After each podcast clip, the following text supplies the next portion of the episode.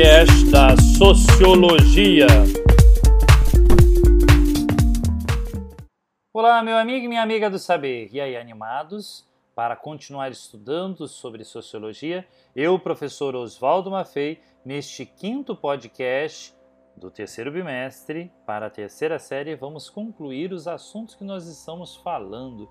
E hoje, justamente, vamos começar a entender sobre as formas de exercício do poder até a gente chegar aos dias atuais, até onde a gente se encontra hoje, de que forma essa sociedade né, foi constituída, essas diferentes formas de, de atuação da sociedade. Então, vamos começar pela monarquia né, é uma forma do exercício do poder onde o monarca, né, onde o poder monárquico, né, mandatório é chamado de rei. Quem manda é o rei, o monarca. O poder é transmitido ao longo de sua linha sucessória, ou seja, baseada na hierarquicidade, hereditariedade, a sua vitalicidade, ou seja, os seus filhos vão continuar e assim por diante. Existem alguns tipos de monarquia. Anote aí: a monarquia absoluta e a monarquia constitucional ou parlamentarista.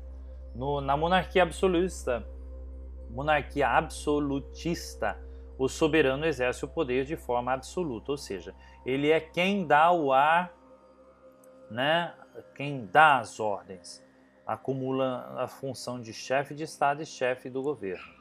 Na monarquia constitucional, ou chamada de parlamentarismo, o soberano não governa diretamente.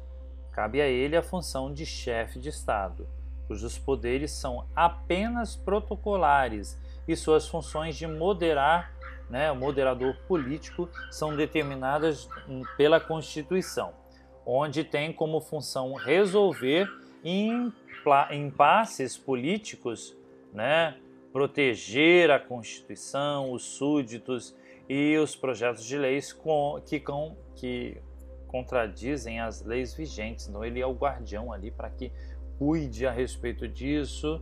Né? A chefia de governo é exercida por um primeiro-ministro, escolhido entre os membros do partido que tem maioria de deputados eleitos na Câmara dos Deputados. Vamos falar agora sobre república, ok? Falamos sobre monarquia, agora vamos falar sobre república. A palavra república vem do latim res publica, ou seja, coisa pública. É uma forma do governo onde um representante chamado de presidente é escolhido através do voto para ser o chefe de Estado, podendo ou não ser também chefe do governo. Você deve estar se perguntando aí como o presidente pode ser uma coisa e não outra, né? A resposta é bem simples. Existem Tipos e formas de república. Existe a república presidencialista ou parlamentarista. Na república presidencialista, como no Brasil, o presidente é escolhido pelo voto para um mandato né, com duração determinada em lei acumula as funções de chefe de Estado e chefe de governo.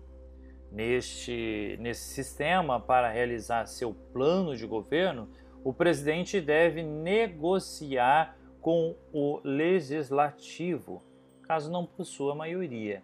Na república parlamentarista, o presidente apenas exerce a chefia de Estado, ele é o chefe de Estado, só, estando a chefia do governo atribuída a um representante escolhido de forma indireta pelos legisla pelo legislativo, normalmente chamado de premier, né? ou então chamado como primeiro-ministro, ou ainda chanceler, ok? Então deu para entender um pouquinho a respeito disso? Formas de poder no Brasil, professor, como é que se constitui, como é que formou-se tudo isso? Bom, com a independência de 1822, no Brasil, o Brasil adota aí a monarquia constitucional. Como assim? Acontecem as eleições para o Senado e para a Câmara, para a Câmara, mas o imperador Pedro I faz então o poder de moderador. Então você tinha lá o legislativo, executivo e o judiciário e um quarto poder que é o poder legis, o poder do moderador. A República é proclamada em 1889 e com ela o Brasil se torna então a República Liberal Presidencialista. Trazendo muitas transformações aí, características importantes dentro dessa estrutura do Brasil, né? Entre as diferentes formas e diferentes, né? Alas. E com isso acontece que no Brasil a privatização do poder público, né? Ou seja, uma crítica, né? Como se fosse a proprietária quem exercia o poder e dar-lhe vender e dar fazer pelos seus interesses. Outra forma de privatização do Estado no Brasil é o clientelismo que foi acontecendo, o favoritismo político por benefícios econômicos e por assim né, em diante, indústrias, agronegócio, vários assuntos em relação a isso que você já deve ter ouvido falar e já estudou a respeito dessa dessas formas obscuras aí de poder que a gente tem até os dias de hoje.